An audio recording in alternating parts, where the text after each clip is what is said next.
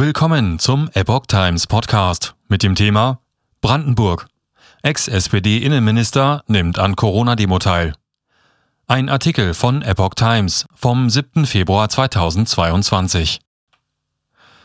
Der ehemalige Innenminister von Brandenburg und SPD-Politiker Karl-Heinz Schröter ging in seiner Heimatstadt Hohenneuendorf auf eine Demonstration. Die Landesvorsitzende der Grünen kritisierte ihn dafür. Der ehemalige Innenminister Karl-Heinz Schröter nahm in seiner Heimatstadt Hohenneuendorf in Brandenburg an einer Demonstration gegen die Corona-Maßnahmen teil. Das teilte der Sozialdemokrat am Sonntag auf Nachfrage der Potsdamer Neueste Nachrichten mit. Ich tue das, weil ich der Überzeugung bin, dass die 2G-Regelungen nicht mit dem Grundgesetz vereinbar sind, sagte Schröter. Der SPD-Politiker wisse, dass man bürgerliche Freiheitsrechte einschränken könne, sofern von Menschen Gefahren ausgingen und sie andere Menschen in Gefahr bringen würden. Von negativ getesteten gehe nach Schröter allerdings keine Gefahr aus. Zudem erklärte Schröter, der von 2014 bis 2019 Innenminister und von 1990 bis 2014 Landrat des Kreises Oberhavel war, dass er persönlich gegen eine allgemeine Impfpflicht sei.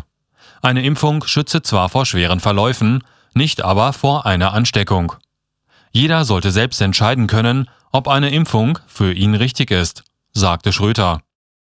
Julia Schmidt, die Landesvorsitzende der Grünen, nannte Schröters Verhalten ziemlich erschreckend.